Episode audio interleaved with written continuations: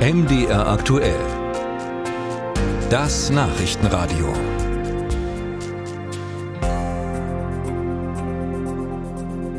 Die größte evangelische Kirche in Deutschland steht in Ulm, nämlich das Ulmer Münster. Und diese Größe braucht vielleicht auch die Herbstsynode der evangelischen Kirche in Deutschland sozusagen als Rückenwind. Die beginnt nämlich heute in Ulm.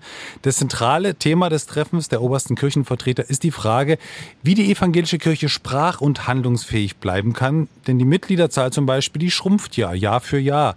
Knapp 15 Prozent der Ostdeutschen waren im vergangenen Jahr noch Mitglied der evangelischen Kirche.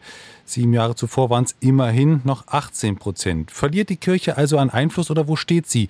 Tobias Bilz ist der evangelische Landesbischof von Sachsen und Mitglied im Rat der EKD. Ich grüße Sie. Hallo.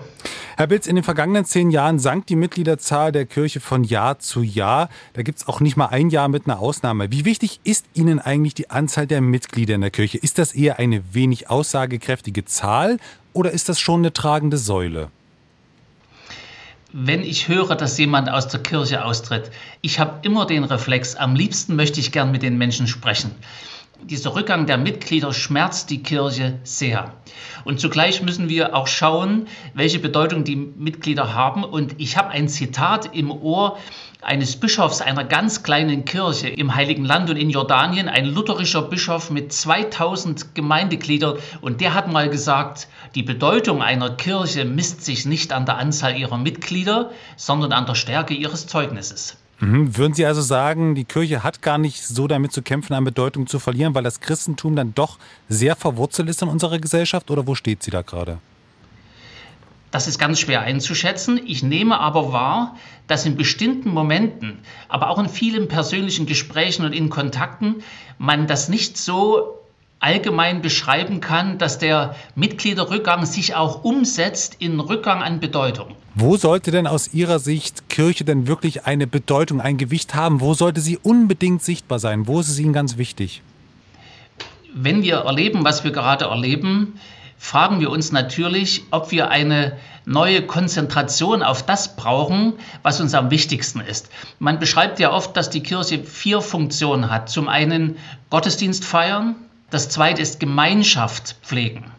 Also Christen kommen gern zusammen aus verschiedenen Anlässen. Das dritte ist, wie gibt man den Glauben weiter an die nächste Generation? Und das vierte, wie kann die Kirche für die Gesellschaft nützlich sein? Diakonie, anderen helfen, dort, wo es Not tut, präsent sein. Diese vier Funktionen müssen wir pflegen, uns darauf konzentrieren und vielleicht auch an anderer Stelle sagen, manches muss gar nicht unbedingt sein. Was muss denn nicht unbedingt sein? Dass man vielleicht zu jeder Frage, die aufkommt, als Kirche eine dezidierte Meinung äußern muss und vor allem dann nicht, wenn sie nicht mit dem Glauben in Verbindung gebracht werden kann. Das heißt, ruhig weniger politisches Statement? Ich sag's mal so. Die Sache mit Gott und dem Glauben ist für viele Menschen gefühlt etwas, wo es ums Große und Ganze geht. Und wenn dann die Antworten, die wir als Kirche auf tagesaktuelle Fragen geben, etwas zu kleinteilig werden, wenn wir also meinen, wir müssten in die Einzelfragen der Weltgestaltung hineinreden und sagen, wie es die Leute umsetzen sollen, da glaube ich, sind andere manchmal etwas klüger als wir. Spielen Sie da auch darauf an, dass es ja Äußerungen zum Beispiel in der Vergangenheit zum Thema Flüchtlingspolitik gab, die durchaus auch mitunter umstritten waren? Das ist ein, ein super gutes Thema. Also wenn man sagt, wir sprechen von den Grundsätzen, dann heißt es zum Beispiel im Blick auf die Geflüchteten, jeder Mensch ist ein einzelner Mensch mit Würde, der ein Schicksal hat. Und Kirche ist eben dann dafür da zu sagen, die Würde des Menschen muss um jeden Preis aufrechterhalten werden. Wenn es andererseits darum geht, wie können wir konkrete Regelungen treffen für, für unser Land, für, für Deutschland, wie wir mit den Flüchtlingen umgehen, wie viel wir hier verkraften können, da würde ich sagen, braucht es ganz viele andere Leute auch, die mit Sachverstand dafür sorgen, dass das auch gut umgesetzt wird. Allerdings, ich füge hinzu, äh, auch hier haben wir ein ganz starkes äh, Wirken über die Diakonie und über viele Kirchgemeinden dabei. Ein Team aus Theologen, Pfarrern und jungen Kirchenvertretern hat vor drei Jahren elf Leitsätze für eine aufgeschlossene Kirche vorgestellt. Da stand dann drin, dass die Kirche sparsamer werden muss, Bürokratie, Hierarchien, sogar Seelsorgeangebote abbauen sollte. Stattdessen dezentral, dynamisch, digital und, ich zitiere, NGO-ähnlich sollten sich da die Gemeinden aufstellen. Was ist denn aus diesen Ideen eigentlich geworden? Diese Leitsätze der evangelischen Kirche sind ja sowas wie Impulse von Entwicklungen. Und ich denke, dass diese Impulse, gerade was Sie ansprechen, für uns sehr wichtig sind. Stellen Sie sich vor, nach 1945 waren 90 Prozent der evangelischen Christen in Sachsen in der Kirche. Und das schon viele Jahrhunderte zuvor. Und, und die gesamte Konstruktion von Kirche, das geht bei den Gebäuden los, bei den Strukturen geht es weiter, ist genau genommen auf eine große Zahl von Menschen ausgelegt. Jetzt sind wir bei uns hier in Sachsen ungefähr 17, 17,5 Prozent evangelische Christen und haben im Prinzip immer noch die gleichen Strukturen. Und da ist es sinnvoll nachzudenken, wie eine Kirche, die weniger Mitglieder hat, wieder Dynamik gewinnt.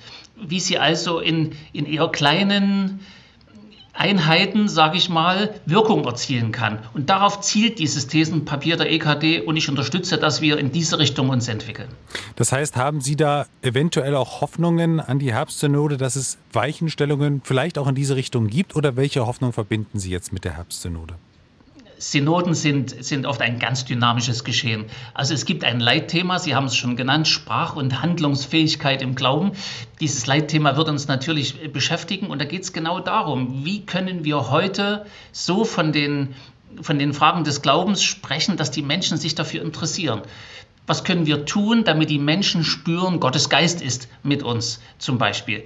Und ich erwarte schon, dass durch Vorträge und Debatten da Impulse auf der Synode gegeben werden. Abschließend, Herr Bilz, wie wichtig ist eigentlich noch der traditionelle Sonntagsgottesdienst für die Kirche? Kirche und Gottesdienst, sowas gehört einfach zusammen.